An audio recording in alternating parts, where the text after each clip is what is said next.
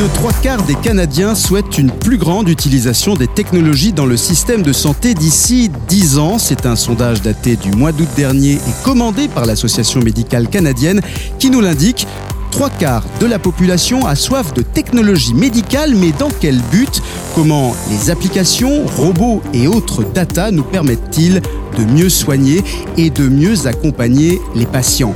La technologie a-t-elle les moyens de réinventer la santé? Avec le journaliste Richard Massicotte et Anne-Sophie Casper, nous allons tenter en compagnie de nos invités de répondre à cette question et dans une heure, on l'espère, c'est plus clair. C'est Marc-Olivier Chuguet, je suis doctorant en psychoéducation, je suis CEO de Mieline, plateforme d'information dans le domaine de l'autisme et de la santé mentale. C'est un défi horriblement complexe celui auquel on s'attaque parce que on réfléchit autant à la circulation de l'information scientifique, mais en plus on essaie d'aller chercher les informations qui proviennent du terrain, non seulement de façon sécuritaire, mais en plus de façon utile.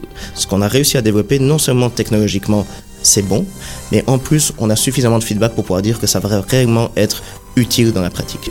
Les obstacles, on en a énormément. Par contre, la grande chance qu'on a eue, c'est qu'on a été extrêmement soutenu depuis le début de la création.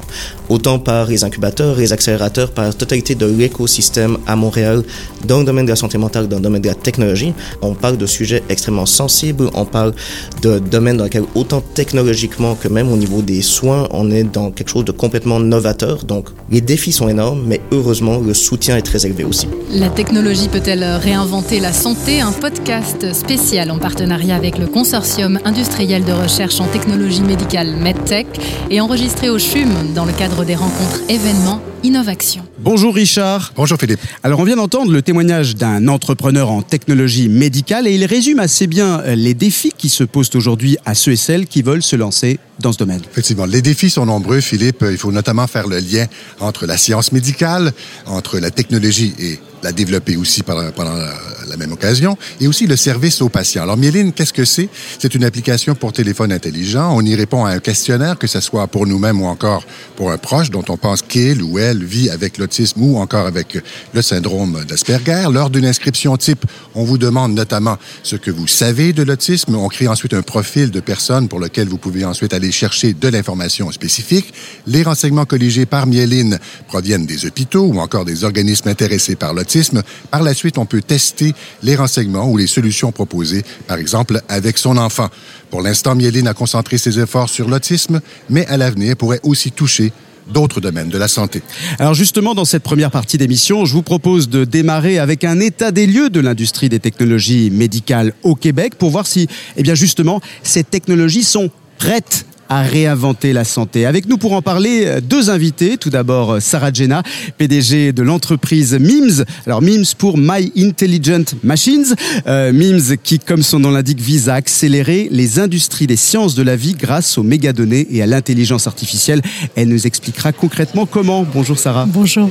Et puis François Bergeron, directeur des partenariats au MedTech. Alors le MedTech, c'est un consortium industriel de recherche en technologie médicale et qui possède également un fonds d'investissement. Là aussi, on s'en parlera. Bonjour François. Bonjour. Alors des firmes technologiques qui développent des solutions en santé, actuellement, c'est pas ce qui manque. Au Québec, on compte plus de 300 startups, ce sont près de 12 000 emplois, un écosystème très dynamique. Mais que font ces entreprises? La technologie médicale aujourd'hui au Québec, ça ressemble à quoi, François Bergeron? Alors c'est très varié, c'est très très varié, mais c'est aussi représentatif de tous les besoins euh, du système de santé. Euh, que ce soit euh, l'explosion des coûts liés au vieillissement, aux maladies chroniques comme l'obésité, le diabète ou euh, les améliorations des technologies pour la chirurgie. C'est très vaste. Hein. C'est très vaste. Medtech, c'est un consortium, euh, donc un réseau qui regroupe à peu près, on va dire 180 membres, hein, c'est ça actuellement, des entreprises, des centres de soins, des universités, des investisseurs. Euh, quand on parle des technologies médicales, on parle généralement de l'écosystème. Euh, c'est un peu ce que vous êtes, vous, chez Medtech. Cet écosystème au Québec, est-ce qu'on peut dire qu'il est arrivé à maturité? À maturité, c'est peut-être un bien grand mot. Il, il, est de plus en plus mature.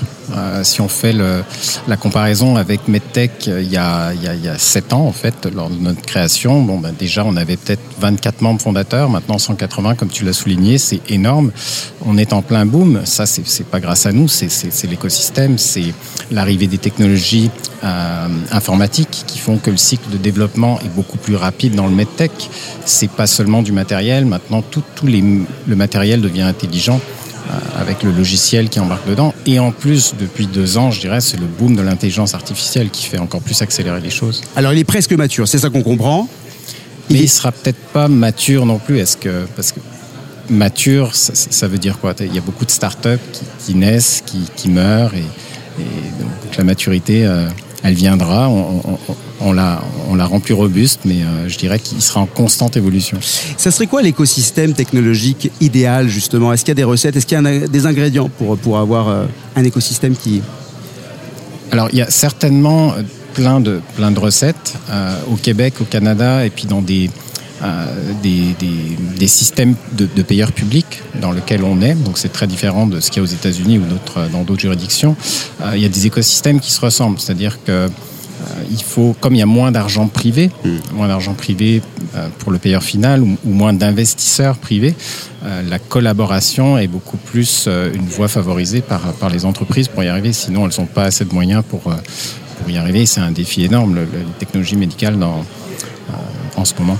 Donc il faut de l'investissement à la fois public et privé, c'est ça qu'on comprend. Oui, tout à fait. Dans un système comme le nôtre, il faut un support mmh. public.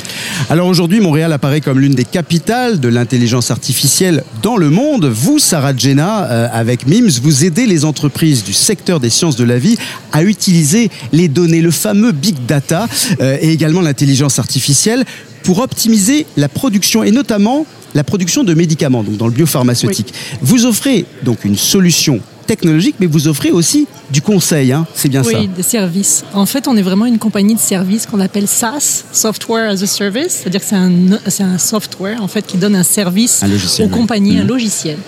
Euh, nous, on a fait vraiment le choix d'être plus en amont dans l'écosystème de la chaîne de santé, c'est-à-dire qu'on aide les compagnies pharmaceutiques, entre autres, ou les biotechnologies, à maximiser leur recherche et développement, à maximiser leur capacité à, euh, à rendre les essais cliniques très efficaces et aussi euh, avec des bons résultats pour pouvoir amener des médicaments le plus rapidement possible sur le marché.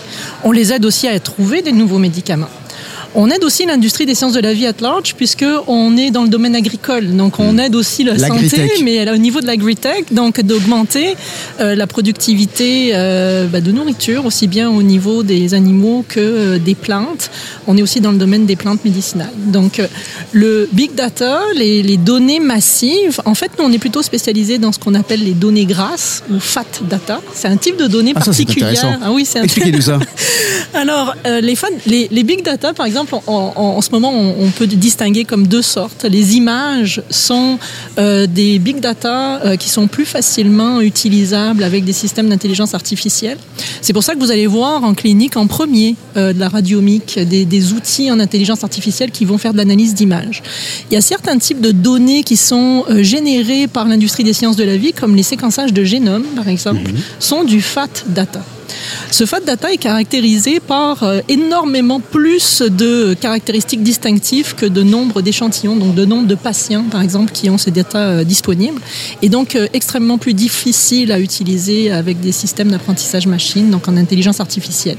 Donc ça demande une transformation des données avant de les utiliser. Donc ça veut dire que vous vous adressez en fait à des données très complexes. Hein, c'est ça. ça hein, c'est vraiment de faciliter, de, de simplifier l'utilisation de ces données très Tout à complexes. Fait. Parce qu'avant d'avoir des solutions médicales en clinique, il faut effectivement les développer en amont, donc au niveau de la recherche et du développement dans les alors, compagnies. Alors on entendait, parce que justement vous intervenez auprès d'entreprises, euh, on entendait dans, dans, le, dans le, le, sonore, dans le, le reportage de Richard euh, Mieling qui disait il y a beaucoup de défis aujourd'hui pour les entreprises du secteur, mais on est aussi bien accompagné. Euh, vous, vous accompagnez du coup aussi des entreprises, MIMS, des organismes du secteur du, de, de, des sciences de la dans le changement technologique. Est-ce que c'est aujourd'hui indispensable d'accompagner cette implantation technologique? Tout à fait, tout à fait. Les compagnies des de la vie, les pharmaceutiques en premier ont compris euh, un certain nombre d'années, assez peu d'années en fait, mais que leur survie, leur compétitivité venait vers l'adoption euh, nécessiter une adoption d'intelligence artificielle. Donc, euh, elles sont extrêmement friandes et très en demande de solutions qui vont leur permettre d'avoir un avantage compétitif et de pouvoir accélérer le mouvement. Au niveau des pharmaceutiques, bon, on le sait, on en entend beaucoup parler, les médicaments faciles en quelque sorte on, sont déjà sur le marché. On a maintenant des choses qui demandent de la stratification de population, c'est-à-dire de pouvoir rentrer dans de la médecine de précision, de donner le bon médicament au bon patient. Et ça, bien évidemment, ça demande d'analyser les données des patients qui permet après de pouvoir développer des médicaments spécifiques pour certains groupes de patients. Et donc d'avoir des médicaments qui sont plus efficaces pour ces groupes de patients, moins toxiques. Et donc c'est pour ça que l'accompagnement est, nécessaire à, ce niveau-là. Euh, si on devait mettre en évidence le besoin principal, primordial des entreprises euh, du secteur des technologies médicales aujourd'hui, ce serait quoi, François Bergeron? Alors la réponse qu'on va entendre le plus souvent, c'est du besoin de financement. Et, c'est tout à fait vrai, je ne le contredirai pas, il faut du financement, c'est le, nerf de, le nerf de la guerre. Ensuite, on se rend compte que dans une, une industrie complexe comme celle du, de la santé, ça suffit pas il faut de l'accompagnement, il faut ouvrir des portes, euh, il faut des programmes particuliers pour pénétrer ces marchés-là. Hein, parce que la mission première d'un hôpital, par exemple, euh, c'est pas d'intégrer euh, les technologies. C'est une mission qui est, qui, est là, mais elle. C'est quoi C'est une démarche commerciale ou c'est une démarche d'accompagnement de, dans le modèle d'affaires? C'est une démarche de co-développement beaucoup. D'accord. C'est-à-dire sur toute la chaîne de développement de, de l'innovation et, et, le plus tôt possible, il faut que les gens se parlent. Euh, quel est le besoin de ces cliniciens? Est-ce qu'il est compris? Est-ce qu'il est identifié? Est-ce qu'il est verbalisé? Et ensuite, on part de là, on développe la technologie, on la raffine, on revient en arrière. Il y, a, toutes sortes de boucles à faire. Mais alors justement, on revient aussi à l'essence même hein, de ce que le développement, c'est le, le, nerf de la guerre, c'est le financement. MIMS, euh, vous, vous avez euh, annoncé récemment la clôture d'une ronde de financement de près de 3 millions, 3 euh, millions de dollars. Donc, mm. est-ce que c'est facile aujourd'hui de, de, financer les projets? Et puis je me tourne aussi du côté de François Bejon, parce que je sais qu'il y, a, vous, avez, vous avez travaillé ensemble. Est-ce que c'est facile d'attirer les investisseurs quand on, est, on développe une innovation médicale à Montréal? Alors, toutes les compagnies, toutes les startups, euh, petites, moyennes, même plus grandes, ont toutes leurs challenges au niveau de l'investissement et d'attirer des investisseurs. C'est compliqué, c'est difficile, c'est difficile, ça a toujours été difficile, ça va continuer à l'être. Euh, il faut effectivement faire comprendre aux investisseurs la particularité même de votre, de votre entreprise, votre mission, où est-ce que vous vous en allez, etc. Euh, nous, ça a pris quand même un bon 18 mois à, avant d'arriver à clôturer cette ronde-là, donc ça n'a pas été la tâche la félicitations quand même. Merci hein, beaucoup. Merci beaucoup. Je suis vraiment euh, très bien accompagnée. C'est vraiment un travail d'équipe. Le financement aussi, il y a beaucoup le, PDG qui est euh, mis de, de l'avant en général, mais il y a vraiment toute l'équipe derrière qui permet de soutenir cet effort-là. Donc je suis très reconnaissante auprès de mon équipe pour ce, ce milestone, ce, beau travail d'équipe. Euh, et, justement, alors je me tourne du côté de MedTech, de François, vous avez investi dans MIMS, mais pas seulement, puisque vous avez annoncé cet été d'autres d'autres investissements en capital de risque. Je pense mhm. que c'était dans sept autres entreprises. Euh, outre, outre MIBS, qui se spécialise donc dans l'élaboration euh, de technologies médicales de prochaine génération. Vous, MedTech, Là, on voyait justement euh, le cas de celui qui, chez qui on investit. Vous, comment, comme investisseur, vous qualifiez la performance potentielle d'un projet? Comment ça se, décide ça? Alors ça se décide aussi en groupe. Hein. C'est un processus collaboratif qui commence bien avant l'investissement. Et euh, on, a la chance par design dans notre consortium de pouvoir soutenir aussi les entreprises très tôt avec des subventions. Donc ça, c'est moins risqué pour l'écosystème, c'est moins risqué pour les industriels.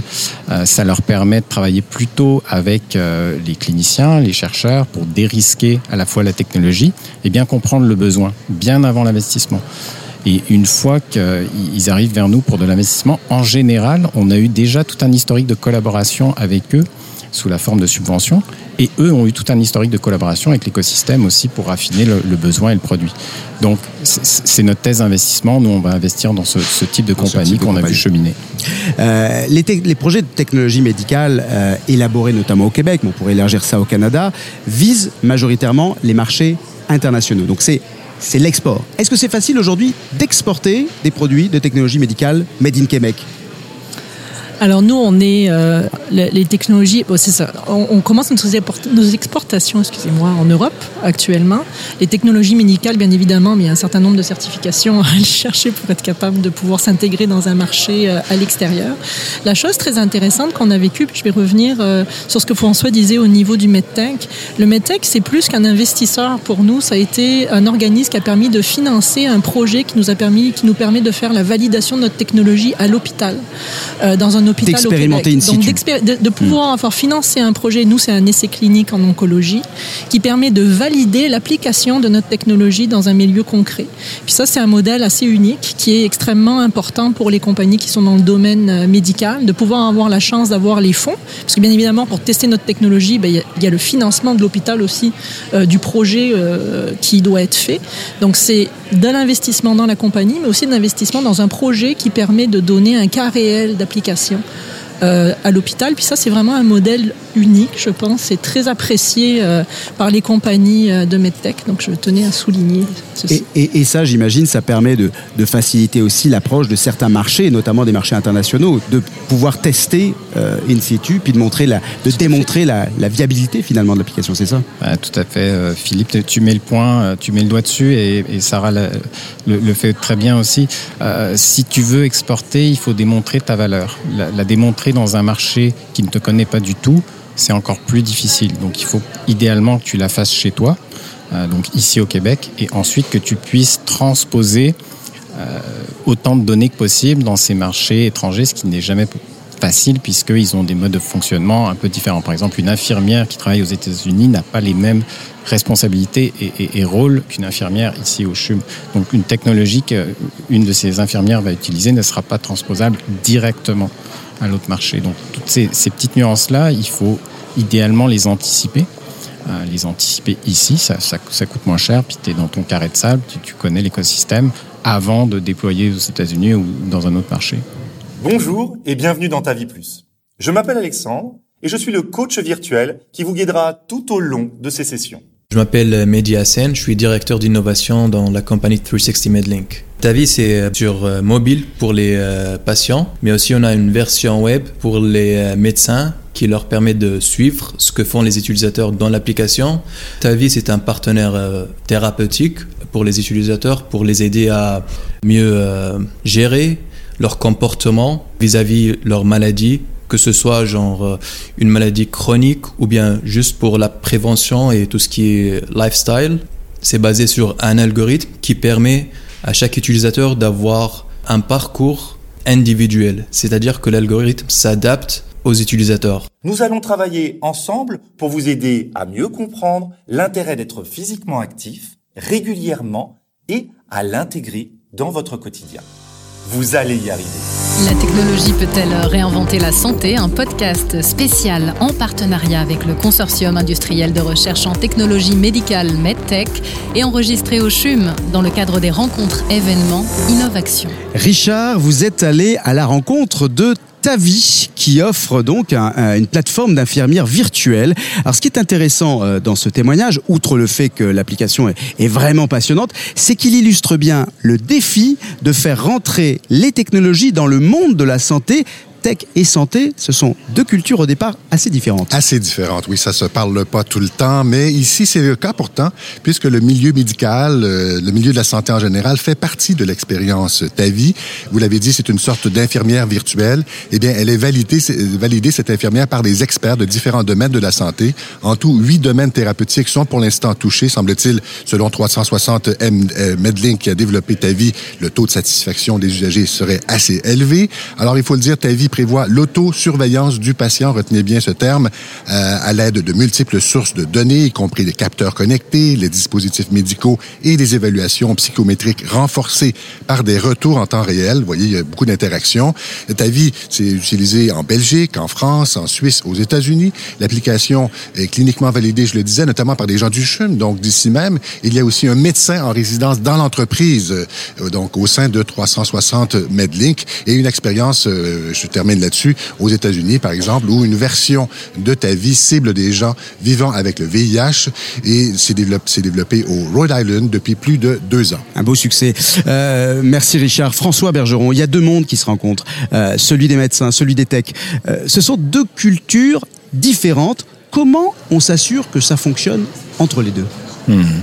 Vaste question. Vaste question. Mais euh, tout Les vastes problématiques qui se posent visiblement à tous les gens qui sont dans le domaine. Ouais. Puis justement, la technologie, ce qu'on avec grand bonheur ce qu'on voit arriver de plus en plus, donc des technologies comme celle de ta vie, des applications mobiles qui vont euh, et même aller jusqu'à la prévention. Ça aussi, c'était une autre question fondamentale. Les médecins nous disaient bon, bah, la, santé, ça commencerait par la prévention, mais on voit pas en quoi la, technologie vient nous aider. Il faut mieux manger, il faut bouger, et là, on se rend compte que la technologie, ça marche hein, avec les, montres connectées ou d'autres objets. Ça nous incite à nous rappeler, parce que souvent, c'est ça, on est on est humain, on se lève le matin et on, a plein de choses en tête on a besoin d'un petit coach. Et la technologie, un téléphone, un chatbot, c'est aussi simple que ça, et ça, marche. Il y a forcément des barrières au, développement des, technologies médicales, Sarah Jenna. Euh, aujourd'hui, les plus importantes à vos yeux, ce serait, et chez MIMS en l'occurrence, ce seraient lesquelles? Ce seraient des barrières plutôt technologiques, plutôt culturelles? Comment ça se passe chez vous? Alors la plus grosse barrière actuellement dans le domaine de l'intelligence artificielle et l'application dans le domaine des sciences de la vie, c'est vraiment cette communication entre les, data scientists, les, les, gens de données, les mathématiciens et les gens du métier, que ce soit les médecins, que ce soit les biologistes, que ce soit les ingénieurs agronomes l'approche même de, de, faire des, des modèles d'apprentissage machine, c'est vraiment d'essayer de capturer ce, ce, métier, cette expertise des données pour être capable de faire un système intelligent, pas juste d'apprentissage automatique qui, euh, qui ne connaît pas du tout les données, mais qui soit capable de répondre à un réel besoin en essayant d'intégrer à l'intérieur du modèle l'expertise d'années et d'années, de dizaines, de centaines d'années d'expérience en médecine, en biologie, etc.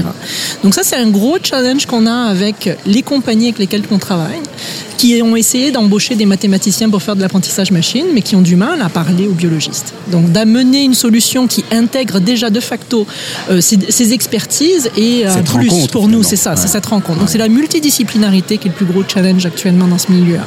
Alors défi de faire rencontrer deux mondes, mais il y a aussi le défi de la réglementation.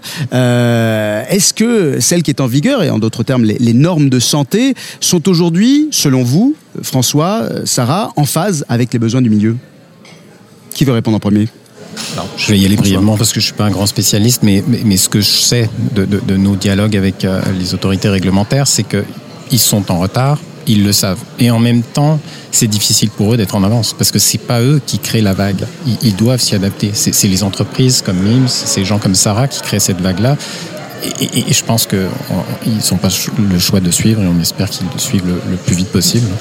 Alors il y a, un retard évident euh, de l'organe légal et, euh, et, régulatoire en fait au niveau de tout ce qui est technologie, particulièrement de technologie d'aide à l'humain euh, et encore plus dans le domaine de la santé.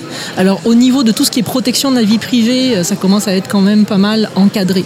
Maintenant au niveau des modèles d'apprentissage machine et leur intégration à l'hôpital, là c'est sûr qu'on a des, des, problèmes éthiques, on a des problèmes liés purement à la technologie. Alors on entend en intelligence artificielle beaucoup des histoire de boîte noire. C'est hmm. sûr que quand vous avez des modèles d'apprentissage machine qui ne sont pas capables d'expliquer comment est-ce qu'ils sont arrivés à un diagnostic, ben c'est plus compliqué au niveau de l'adoption. Il faut que le médecin ait confiance, etc. Il y a toutes ces problématiques d'adoption qui sont associées à des problématiques de certification. Et donc, euh, effectivement, tous les organismes qui doivent se pencher là-dessus ben, ont besoin de savoir c'est quoi les technologies pour pouvoir se pencher dessus. Donc, elles ont obligatoirement un petit peu de retard euh, au niveau de la technologie. On parle des technologies, mais il y a aussi la méthode, il y a aussi les process qui sont des moteurs d'innovation. MIMS, vous êtes un exemple de maillage réussi entre la recherche universitaire et l'entrepreneuriat. Euh, ce modèle-là, dans les technologies médicales, est-ce que c'est un, en bon français, nice to have ou c'est un prérequis indispensable?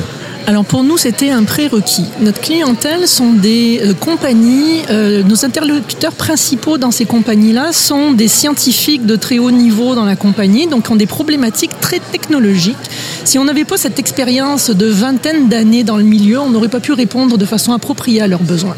Donc pour nous, c'était vraiment une nécessité. On a 30 ans de cumulé en recherche, aussi bien au niveau de l'apprentissage machine qu'au niveau de la biologie, puis de, du découverte de médicaments, etc. Ce qui a aidé énormément et qui était une nécessité pour être capable de fournir une solution appropriée aux besoins de ces, de ces industries-là.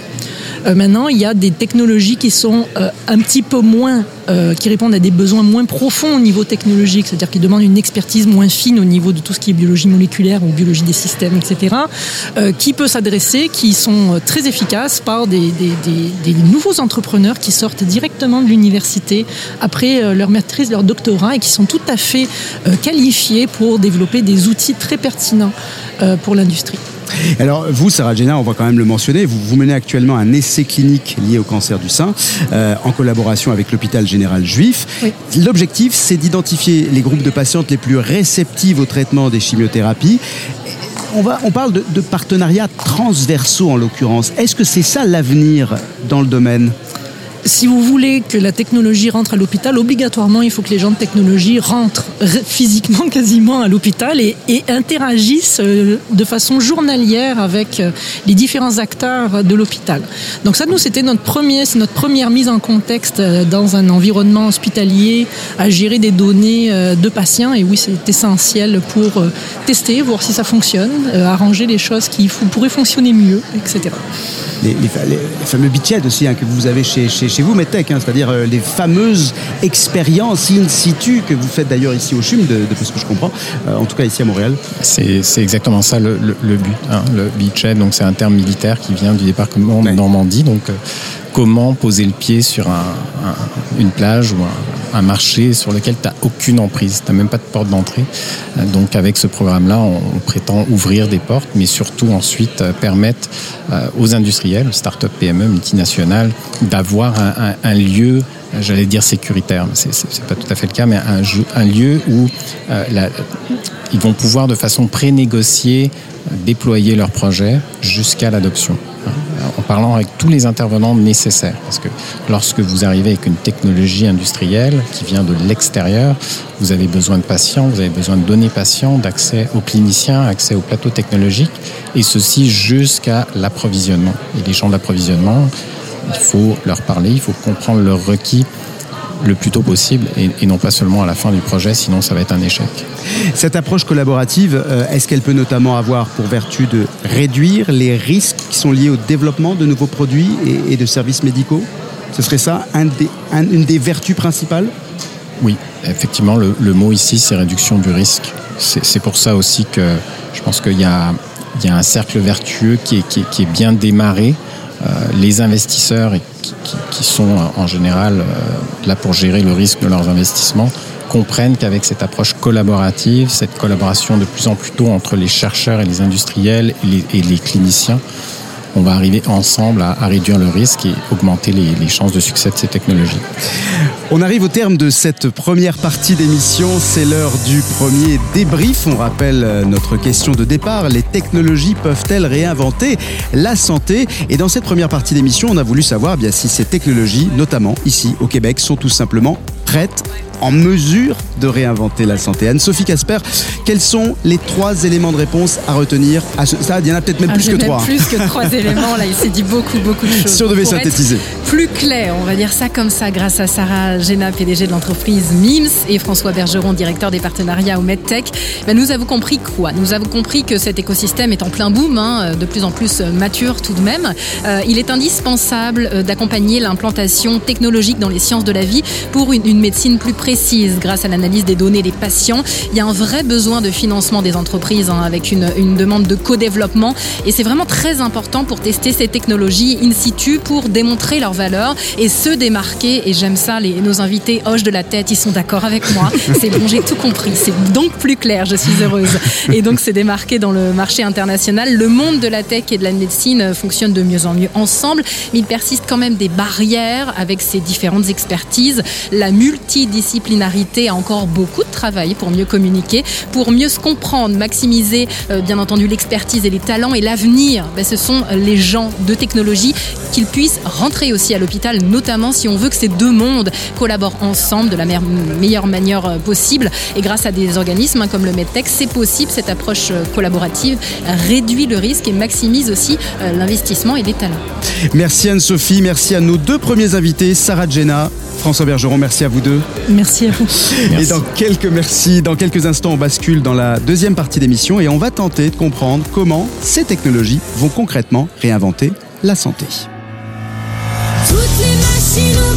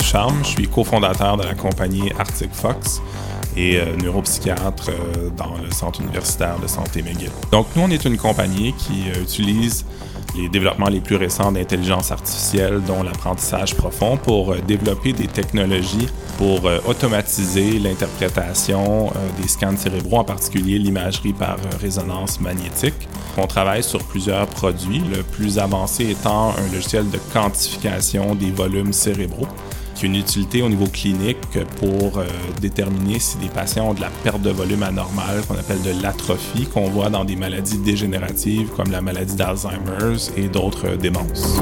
La technologie peut-elle réinventer la santé? Un podcast spécial en partenariat avec le Consortium industriel de recherche en technologie médicale MedTech et enregistré au CHUM dans le cadre des rencontres événements Innovation. Alors Richard, on vient d'entendre le, le témoignage de Simon Ducharme, qui est donc avec euh, notre invité, l'un de nos invités, Jérémy Lavoie, euh, le fondateur de Arctic Fox AI. Oui, voilà. allez, Il est euh, neuropsychiatre au Centre euh, universitaire de santé McGill, le petit cousin du CHUM.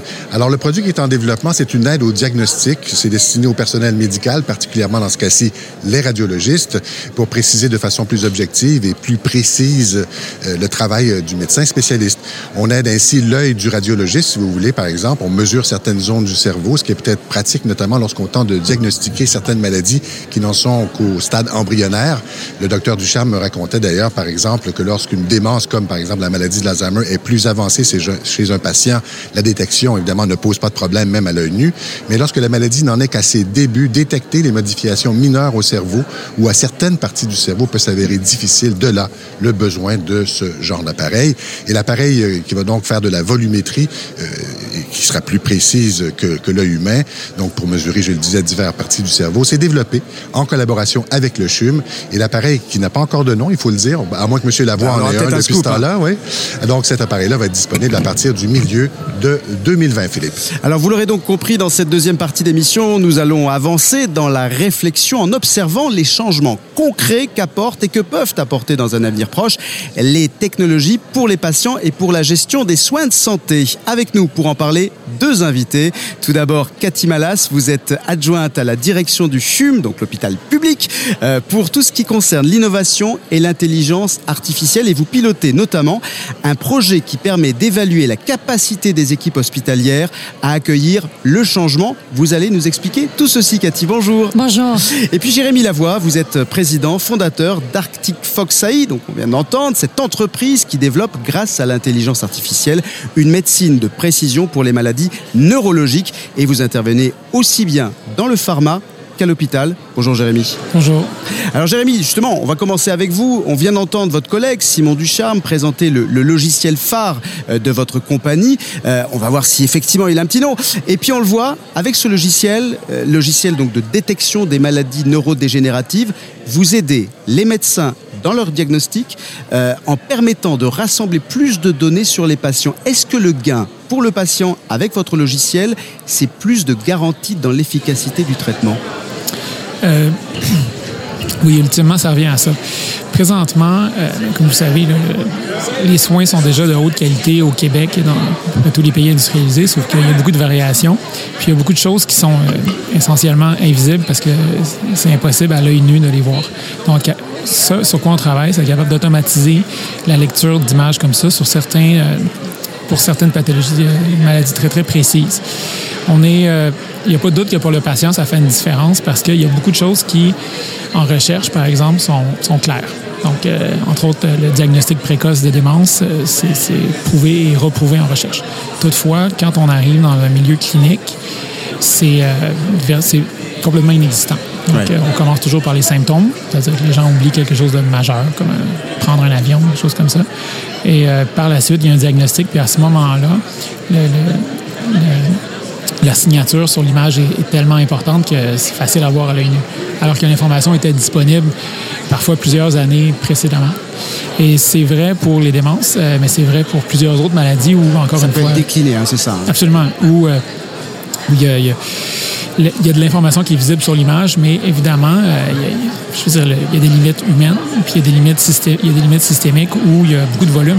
Donc, les, euh, médecins puis les différents intervenants n'ont pas euh, un temps illimité pour analyser chaque image, puis ils n'ont pas accès, ben, généralement, ils ont en fait, toujours, ils n'ont pas, ils ont jamais accès à des outils pour euh, ne serait-ce que mesurer le volume spécifique de différentes.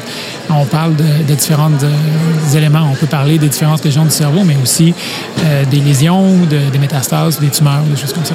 Donc on peut dire quand même que vous améliorez l'efficacité du traitement en permettant de, de préciser le diagnostic, ou du moins de l'affiner, c'est ce qu'on Oui. comprend. Est-ce qu'on peut dire aussi que le gain est aussi dans le suivi pré, post-opératoire de tous ces patients qui sont concernés? Euh, présentement, on n'est on n'est pas dans le pré ou post-opératoire. Ça va être euh, dans l'avenir, c'est un intérêt, il n'y a aucun doute là-dessus. Mais on est surtout euh, dans l'aspect diagnostic et dans le, le traitement. Euh, je trouve que le- un bon exemple de qu'est-ce que l'intelligence artificielle peut amener, c'est donner l'équivalent de, euh, au lieu d'avoir un seul médecin qui regarde l'image, par exemple, c'est donner l'équivalent de 25 ou 30 médecins qui ça. chacun ont regardé l'image et qui l'ont fait sans limite de temps. C'est euh, c'est la façon la plus claire, je trouve, de- d'expliquer De démontrer l'impact que ça peut avoir. Le potentiel. Ouais. Parce qu'ils font déjà un bon travail dans, quand ils ont un temps illimité. Mais là, Jérémy, vous nous amenez sur un point qui est quand même assez intéressant parce que vous, vous traitez justement de l'imagerie médicale, ça reste des outils, mais il faut quand même des, faut, faut- faut savoir s'en servir. Il faut quand même des spécialistes pour s'en servir. Qui sont ces spécialistes justement? Les médecins? Euh, oui. Nous, on, on part de la prémisse qu'il n'y aura pas d'adoption dans le milieu si c'est trop lourd au niveau euh, administratif ou technique. Donc, on, y va sur euh, comment dire, une prémisse de, de, de par express, de l'idée que euh, si on demande aux gens de manuellement euh, télécharger une image, quelque chose, il n'y aura pas d'intégration. Donc, on y va avec l'idée de s'intégrer vraiment, au lieu de voir l'image en noir et blanc, ce qu'ils voient, c'est une image en noir et blanc, mais avec la quantification, puis avec une couche d'analyse visuelle pour mieux comprendre euh, qu'est-ce qui se passe dans différentes régions. Et, euh, et surtout, ce que, ça permet de faire, c'est de sauver du temps. Donc, euh, à l'inverse d'un logiciel qui, on dirait, ah, ben ça, c'est un nouveau test, ça demande du temps supplémentaire. Dans ce cas-ci, on parle d'économie de temps qu'on estime entre 10 à 40% selon le type d'image. Puis qui va, donc, euh, c'est c'est vers ça que C'est l'intégration. vers ça que euh, ça, s'attend. Euh, on, on note que la technologie peut permettre d'améliorer euh, voire de, donc de réinventer le diagnostic médical. Mais l'une des principales avancées et promesses de progrès des technologies pour le patient, c'est aussi la capacité de prévenir les maladies et presque, osons-le, de se soigner soi-même. Est-ce que demain, ces technologies, vos technologies, vont nous permettre de nous passer des médecins? Euh, Jérémy, peut-être comment Et puis, puis Cathy pourra nous répondre aussi, Cathy Malas. Euh, ben, présentement, on est plus dans une perspective euh, où on regarde pour euh, dramatiquement améliorer la qualité des soins tout en augmentant la productivité. Euh, donc, c'est là-dessus qu'on a. Le jour où il y aura aucun temps d'attente pour des spécialistes ou des choses comme ça, je pense qu'on pourra parler de... De, vrais progrès. D'éliminer certains, certains postes, là, mais je vois pas de scénario où, où, ça, où ça, ça va arriver. Puis également, en effet, plus la productivité, productivité est élevée, plus on peut parler de médecine préventive, qui est un peu le parent pauvre souvent à cause ne serait-ce que de, de, des limitations en, en matière de ressources. Cathy Malas, un petit mot là-dessus? Aujourd'hui, l'intelligence artificielle telle qu'on l'expérimente puis qu'on l'implante remplace des tâches, optimise des processus, augmente l'expérience soignant. Euh, dans quelques années, peut-être que ça va remplacer certains, emplois. Le plus important pour une organisation et pour le système de façon globale, c'est d'accompagner nos joyaux de la société, qui est notre main-d'œuvre, qui offre les meilleurs soins et santé aux patients dans cette transformation que apporte cette innovation disruptive qui est l'intelligence artificielle. Donc si on comprend bien, on ne se passe pas de l'équipe de soins, mais même si on n'a plus de contact physique, euh, et on pense notamment à toutes ces, ces innovations aussi en soins à domicile, euh, on renforce cependant c'est ce qu'on comprend, le lien entre le personnel médical et le patient à travers ces technologies. Mais c'est le but ultime. Je pense que tout développeur technologique, expert en données, que intervenant de santé, que ce soit un médecin ou autre, ce qu'il veut, c'est renforcer le, ce lien de confiance entre l'intervenant et le patient. Et la technologie devrait être au service de l'humain. Et euh, je pense que et on voit les entrepreneurs qui sont soucieux de cette création de valeur-là, non seulement sur l'expérience du patient, des outcomes, des résultats, mais également de l'expérience euh, et du bien-être des, empl des employés, des intervenants de santé. Est-ce que vous êtes capable de la mesurer, cette réaction finalement des, des, des patients, euh, Jérémy, à, face à votre application? Euh, ben, généralement, le, ce qu'on a vu, euh, c'est que les gens sont très, très enthousiastes à, à, à l'idée d'avoir, de toute façon, une deuxième paire d'yeux. Euh, évidemment, là, que si dans, dans, un avenir lointain, on parle d'avoir qu'un ordinateur qui regarde une image, c'est autre chose. Mais présentement, euh, ce qu'on fait, c'est qu'on automatise une partie des, des, tâches qui est essentiellement des tâches euh, qui sont un peu ingrates, de, de, mesurer euh, des volumes et des choses comme ça, afin de donner plus de temps pour euh, permettre aux spécialistes d'analyser et de de se demander qu'est-ce que ça veut dire tout ça pour ce, pour ce patient-là précisément. Donc, plus de temps avec le patient en tant que tel et plus d'énergie qui peut être consacrée à des tâches c'est plus intéressantes pour les médecins. Mmh.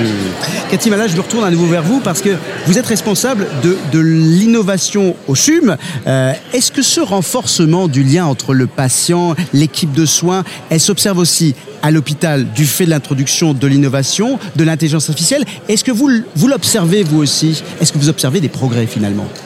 Concret. Tout à fait. Tout à fait. Donc, notre portfolio de, de projets d'innovation, technologique ou non, avec ou sans IA, nous, notre responsabilité, c'est d'accompagner ces intrapreneurs, des fois flanqués d'entrepreneurs, à prendre ces idées créatives-là qui émanent du terrain, puis de les faire cheminer vers des co-développements de produits, de services qui créent plus de valeur.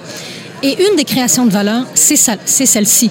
C'est de rehausser, puis moi j'aime beaucoup le quadruple aim en santé, l'objectif à quatre niveaux, c'est quand on introduit une innovation, peu importe laquelle, il faut viser quatre objectifs. Un gain dans l'expérience soignant, avec tous les résultats de santé clinique, un gain d'expérience soignant, intervenant de santé avec un mieux-être mesuré, des, une réduction de coûts pour le système de santé et finalement la santé des populations. Donc, avancée significative majeure, on repense l'environnement du patient, et on renforce le lien de confiance entre le patient et le praticien. C'est clé. Ça. Euh, comment le patient peut-il euh, trouver ces nouvelles applications et, surtout comment on va garantir leur pertinence? Est-ce qu'on va bientôt pouvoir trouver des App Store hospitaliers pour télécharger en toute confiance ces applications? Cathy Malas? Tout à fait. Euh, je pense qu'on n'a pas de choix. Hein. Maintenant, les citoyens et les patients ont accès rapide à plusieurs technologies comme des App Store et Play Store. Je pense que nous, comme organisation, on se doit de faciliter ce, cette intégration euh, de technologies dans la vie, non seulement de, des, des praticiens, mais également des patients. Les patients nous le demandent. Et là, j'irai un pas plus loin. Il faut les co-développer avec les patients citoyens.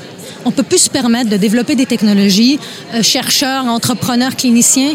À partir de maintenant, il faut co-créer avec le patient citoyen au cœur de ce développement. Alors ça, on va en parler dans quelques petites minutes, euh, parce qu'on va parler de ces, questions d'innovation ouverte. Et évidemment, avant de, passer à cette question-là, la, la, grande autre question, c'est la protection des données, euh, la protection des données médicales. Un mot sur le sujet. Comment on garantit, comment on protège la confidentialité? Tiens, je m'adresse à Jérémy Lavoie, l'ancien avocat. Oui, euh, bon, il y, a, il y, a plusieurs réponses à ça. Essentiellement, euh, nous, on travaille avec des données euh, désidentifiées. Comme entreprise, on n'a pas besoin d'informations sur le nom de la personne ou quoi que ce soit de, données confidentielles. Donc, c'est assez simple. Puis, euh, personnellement, je pense que la meilleure façon de procéder, c'est justement de s'assurer que les données personnelles de, l'individu ne sortent pas de, l'hôpital et non, que l'algorithme n'ait pas besoin de les traiter. Donc, c'est assez, là-dessus, c'est très, très simple d'une certaine façon. évidemment, en pratique, il faut l'exécuter en tant que tel, mais c'est pas, euh, c'est pas un problème qui paraît euh, essentiel, qui, me paraît très complexe. Dépersonnaliser les données, c'est la même chose au, au CHUM, j'imagine. Mais nous, on a un lac de données avec des données euh, de patients euh, identifiés. On a une équipe d'experts en, en, données et, euh, qui sont capables de traduire ces valeurs-là de confidentialité, de sécurité par des actions concrètes, par une, un cadre de gouvernance, puis un accompagnement de projet qui permet vraiment de respecter la confidentialité et la sécurité euh, des, des, données personnelles. Et cela dit, euh, beaucoup d'admiration pour euh, ben, le leadership, entre autres, du CHUM, mais parce que euh, on est dans une drôle de situation au niveau mondial où, évidemment, on développe des, y a des compagnies qui développent des algorithmes au Québec, mais il y en a plein d'autres à travers le monde qui font pareil. Et nécessairement, euh, si euh, s'il n'y a pas le leadership de certaines institutions qui permettent à des entreprises de travailler avec des données, eh bien, euh, la conséquence, ça va être simplement qu'on va importer des, des algorithmes étrangers euh, de d'autres juridictions qui ont eu plus de leadership à savoir comment gérer, euh, comment permettre le développement tout en préservant la, la, la vie privée des, des patients.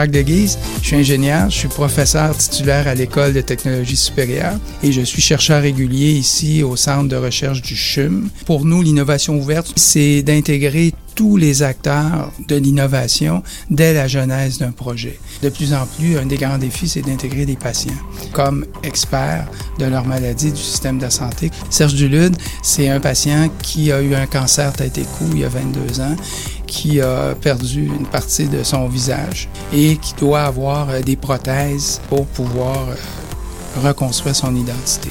Donc, il fait partie de l'équipe pour proposer des nouvelles modalités d'intervention et d'accompagnement de ces patients-là qui ont à reconstruire leur identité. Donc, on a créé une, une, équipe extraordinaire composée de patients, plusieurs spécialités de la médecine, des ingénieurs, des informaticiens, des artistes, des philosophes, des spécialistes de la réécriture des scénarios de vie et des décideurs. La technologie peut-elle réinventer la santé? Un podcast spécial en partenariat avec le Consortium industriel de recherche en technologie médicale MedTech et enregistré au CHUM dans le cadre des rencontres, événements, innovations. Alors Richard, on vient d'entendre le, le, célèbre professeur et ingénieur Jacques de Guise évoquer cette notion d'innovation ouverte. On commençait à l'évoquer avec Cathy Malas. Euh, et il a pris l'exemple de ce patient, Serge Dulude. Euh, le principe, inclure les patients dans les projets d'innovation en santé, mais pas seulement. Pas seulement, effectivement. D'abord, M. De Guise lui-même est ingénieur, donc il y a des ingénieurs là-dedans, il y a des informaticiens qui travaillent avec des médecins, avec des infirmières aussi, et tout ce monde-là a comme objectif de répondre donc à un besoin clinique. L'innovation ouverte prévoit aussi l'intégration des entreprises, il faut le, faut le dire, puisque ce sont elles qui amènent ces technologies, donc pour créer des produits qui vont être par la suite commercialisés, éventuellement rendus accessibles aux patients. Et dernier élément, les patients sont également inclus, évidemment, on l'entendait, euh, M. De Guise nous en parlait, dans cette approche dite d'innovation ouverte. Les patients qui sont considérés comme des experts, des co-chercheurs en ce qui concerne leur propre maladie. On parle d'ailleurs de laboratoire vivant. Et pour revenir, Philippe, à M. Euh, Dulude, à Serge Dulude, il participe en ce moment à une recherche qualifiée d'hors norme, et qu'on baptise euh, de l'ombre à la lumière. Et la lumière, il en a eu besoin, M. Dulude, parce qu'il a passé, euh, il est passé au travers de près d'une vingtaine de chirurgies ces dernières années. Mais il est loin d'être le seul dans son cas. Il est loin aussi d'être le seul patient impliqué dans ce genre de recherche. Environ 400 personnes reçoivent des diagnostics de cancer tête et cou chaque année au CHUM seulement. Philippe, remarquez ça. Et puis, ce sont des cancers qui, on l'aura compris, affectent grandement l'identité de la personne touchée. Alors, c'est pour ça que c'est important de travailler en équipe. Euh, mais la question qu'on peut se poser, Philippe, en terminant, est-ce que c'est si facile d'implanter l'innovation ouverte? Alors, on va poser cette question, justement. Euh, on a vu les bénéfices potentiels que peuvent retirer les patients des technologies médicales. On constate également qu'il y a un vent de changement possible dans la gestion des soins et dans l'organisation des équipes de soins. Cathy Malas, euh, on vient d'entendre justement Jacques de Guise évoquer cette notion d'innovation ouverte. Ce patient qui devient en quelque sorte expert euh, dans, son, dans le traitement de sa maladie. Ça se pratique déjà au CHUM euh, et c'est une véritable révolution, on peut oser le terme, dans l'approche de la gestion et de l'amélioration des soins. Richard Massicotte faisait à l'instant allusion à cette question. Est-ce que c'est facile à implanter? Comment ça se passe au CHUM? Euh, Est-ce que c'est facile à implanter? La réponse est non. Est-ce qu'on a un autre choix? La réponse est non. Euh, pourquoi c'est pas si facile à implanter? Puis je pense à force d'en faire de plus en plus, ça va se simplifier.